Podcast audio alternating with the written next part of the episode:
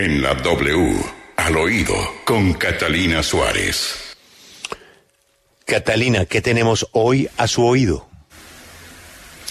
Julio, buenos días y al oído con la exministra de las TIC, Karen Audinen, porque le pidió, como ya sabíamos, al Consejo Nacional Electoral abrir una investigación administrativa contra la representante a la Cámara, Catherine Miranda, por las vallas de su campaña al Congreso que llevan el eslogan que no nos audinen el país.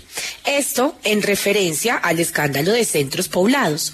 Según la exministra, aquí habría una violación de las normas de propaganda electoral por lo que pidió como medida cautelar el retiro inmediato de las vallas que están ubicadas en Bogotá. Hasta ahí iba todo.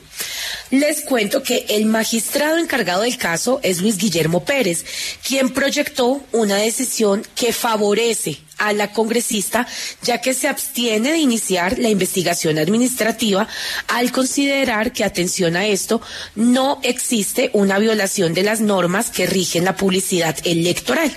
Sin embargo, este concepto debe ser sometido a la sala plena en donde participarán todos los magistrados del Consejo. Esto, además, Julio, le puedo decir que nos lo confirman eh, del Consejo Nacional Electoral, que hoy mismo votarán esta decisión. Por eso, hoy, en Al Oído, tenemos a Catherine Miranda, a quien le preguntamos, representante, ¿qué piensa de este primer fallo, el cual la beneficia? Escuchemos. Es inaceptable que la exministra Karen Audinen concentre sus esfuerzos en atacar mi campaña política, intentando bajar cinco vallas que tengo en la ciudad de Bogotá y no en lo que realmente es importante, que es la conectividad de 1.3 millones de niños que hoy se encuentran sin Internet y la recuperación de los más de 70 mil millones de pesos que se robaron en este contrato. Esa es realmente la discusión que quiere ver el país y no porque utilizo la palabra audinear. Estamos esperanzados realmente que los magistrados del Consejo Nacional Electoral acojan la ponencia que busca archivar la denuncia de la exministra por considerar que claramente viola mi derecho a la libre expresión.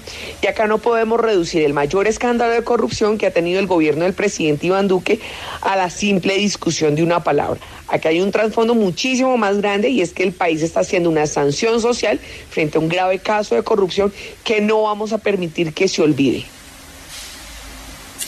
Así las cosas, parece que hoy mismo sabremos si Catherine Miranda puede seguir con sus vallas o si definitivamente deberá retirarlas. Soy Catalina Suárez en Al Oído W.